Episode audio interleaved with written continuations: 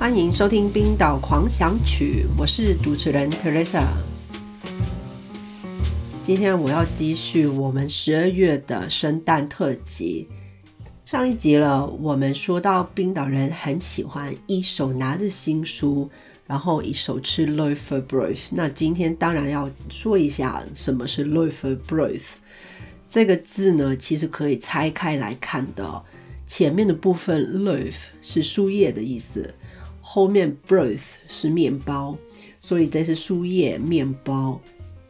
但因为这个面包呢，它非常的薄又很脆，所以我觉得把它当成饼干好像比较合适一点。它的形状是圆形，然后 size 跟脸差不多大吧。成分跟一般的饼干是差不多的，像面粉啊。奶啊，油，有时候会加入一个特别的香料，中文叫鸽驴子，英文叫 caraway seeds。那它到底有什么特别呢？这个树叶面包，那就要看它的历史和它的制作。最早关于那个树叶面包的记录呢，是在十八世纪的上半期。那个时候里有一本冰岛语跟拉丁语的字典，里面就收录了 l o f e r b r a v e 这个字。但其实当时冰岛本身是没有本地的面粉生产，但同时呢，国内和国外的贸易是完全被丹麦垄断，所以面粉这个材料是非常非常的珍贵的。也是因为这样，当时只有有钱人才可以做，还有吃 l o f e r b r o f 要到了十九世纪下半期，丹麦对于冰岛的贸易垄断被打破以后，平民阶级才接触到 l o f e r b r o f 一开始是北部和东北部的人开始做，他们自称这个为穷人面包。到了一九五零年以后呢，才变成全国流行的生蛋食物。制作 l o f e r b r e f 一点都不简单的，不过我觉得也是一种乐趣。通常在十二月初的时候，就会约家里的其他成员在一起做。那先把那个材料混合在一起，弄成一个面团，再把它切小块，然后压扁成那个基本圆形的形状。那现在重点来了，这个时候呢，他们会拿出一个很特别的工具，是一个有手柄的小滚轮。只要你在那个饼上面滚过的话，就会出现一行 V 字形的花纹。大家就可以发挥自己的创意，就拿出一个小刀，然后就可以继续做不同的图案。有一个挺经典的图案，就是一个放射型的雪花图案。完成以后呢，就可以直接拿去炸了。l o f e r b r o 其实是很多冰岛人的集体回忆。为什么呢？因为上一年有一个统计说，差不多三十帕的。冰岛人呢有参与制作 l o f e r b r e f 另外，我们这边有一家公司，它从九月到十二月一直在做 l o f e r b r e f 生产了一百五十万的饼，平均就是说每个人吃了四块五块左右吧。那我也是差不多啦。所以这个树叶面包是非常有代表性的一个圣诞食物。现在冰岛也在开始整理自己的非物质文化遗产的名录，那有很大的机会，这个 l o f e b r e 会被收录到名单里面。如果你找不到一群人跟你做 l o f e r b r e 但是你也想有一个体会的话呢，其实，在超市里面是有一个冷藏版，你可以买的。你就买回家，把它解冻，直接拿去炸就可以了。我就觉得炸东西是一个很 festive 的动作，就像在香港的时候，我们农历新年前都会，我们就会说开锅炸一些东西。但是如果你对自己的那个厨艺实在是没有很大的信心，你只是想吃而已，当然你可以去超市买喽。我想到十二月这个时候去超市呢，感觉就很挤，可能人多了吧。另外一部分是他们的货真的很多，就堆叠起来，就山那么高。而且我后来发现，哎，原来香港跟冰岛有一个共通点呢，我们都喜欢同一款的巧克力。这个品牌在台湾应该好像不大流行，它的名字我们叫它花街，它的英文叫 Quality Street。但是在冰岛呢，它有自己称呼的方法，他们叫它 Markentosh，其实是那个巧克力创办人的姓氏。这个一九三六年在英国出产的巧克力，怎么会突然变了冰岛的一个圣诞节食物呢？那其实还真的要感谢以前出海的一帮人，冰岛人。他们如果在圣诞节回家之前，都会带一些伴手礼回家。如果刚好在英国的话，就会带这个 Markintosh 巧克力。为什么呢？它是放在巧克力装在一个很精美的盒子里面。那这个盒子是铁做的，所以可以重用。另外呢，它的巧克力有很多的口味，而且包装是用不同颜色的包装纸，所以感觉就很华丽，是一个非常好的伴手礼。后来冰岛政府对于进口的货物的限制减少了，所以现在就很容易能在超市买到花街还有别的牌子进口的巧克力。不过话说回来，其实冰岛也有自己出产的巧克力，而且有几家做的还蛮大的。不过今天我想介绍一下的是一家很新的，是二零一三年成立的公司，叫 Omnom。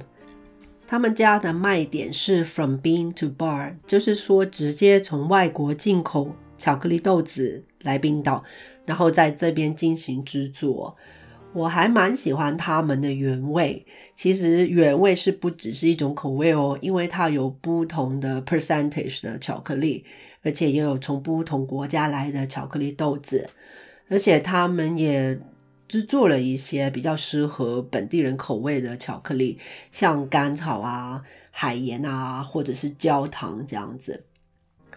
上个礼拜有一个英国非常有名的烹饪主持人。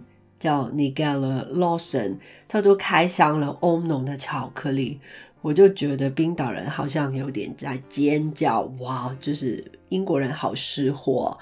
有一个点我觉得挺好笑的，就是以前是冰岛人在吃英国人的巧克力，现在呢就换成是英国人吃冰岛人的巧克力。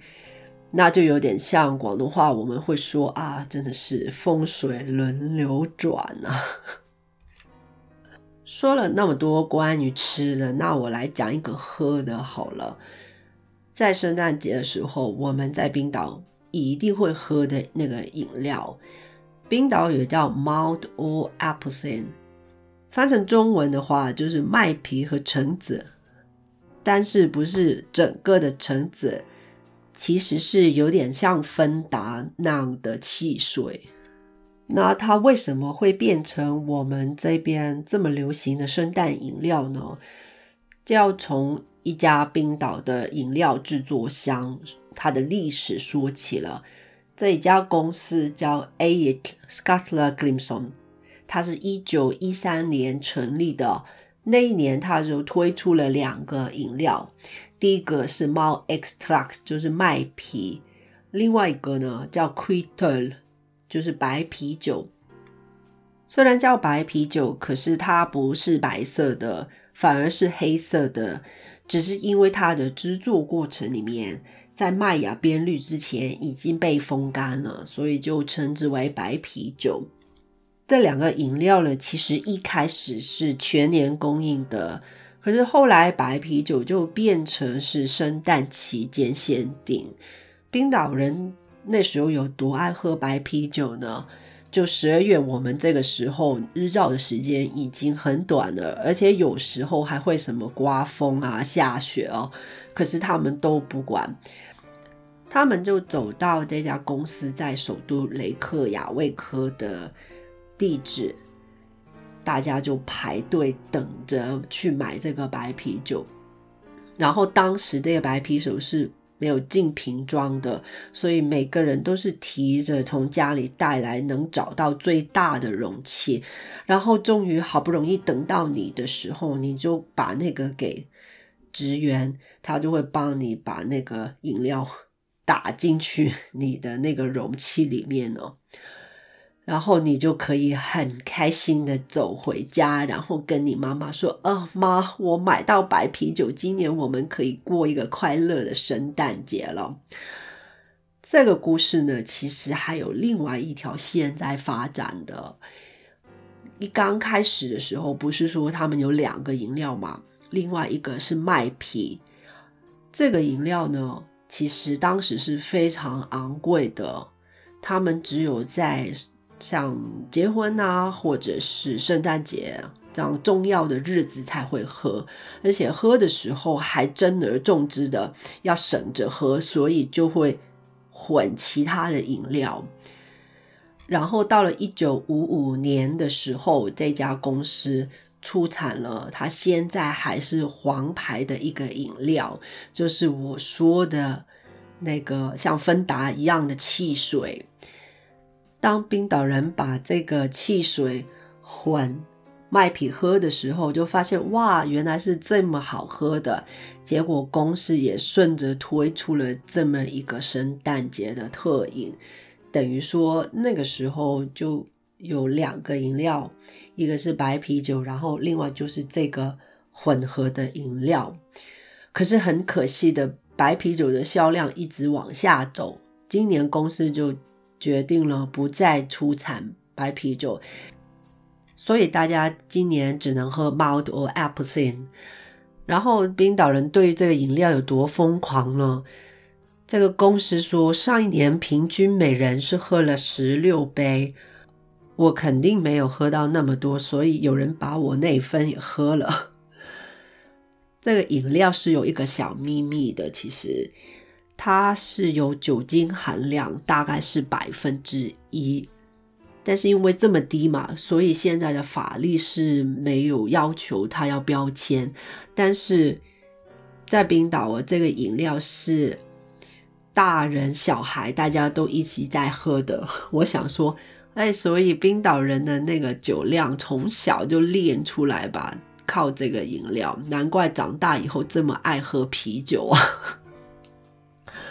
好了，节目到了尾声，今天呢也要来大教大家一个冰岛文的字，是这个字是零食，通常指的是糖果还有巧克力之类的。好，它的拼法是 n a m m i，nummy，挺简单的吧？如果大家有兴趣看一下这个字长怎么样，而且看一下我今天提及过的那些食物是怎么样，可以去我的 Instagram，我的 Instagram 叫 Why Not Iceland。预告一下下一集吧，下一集呢我会说关于冰岛的圣诞民间传说，在冰岛我们不只有。一个圣诞老人，而且是十三个圣诞老人。如果你想知道更多关于这些民间传说呢，就千万不要的错过下一集喽。非常感谢大家收听《冰岛狂想曲》，我们下一集再来跟大家分享吧。Bless bless。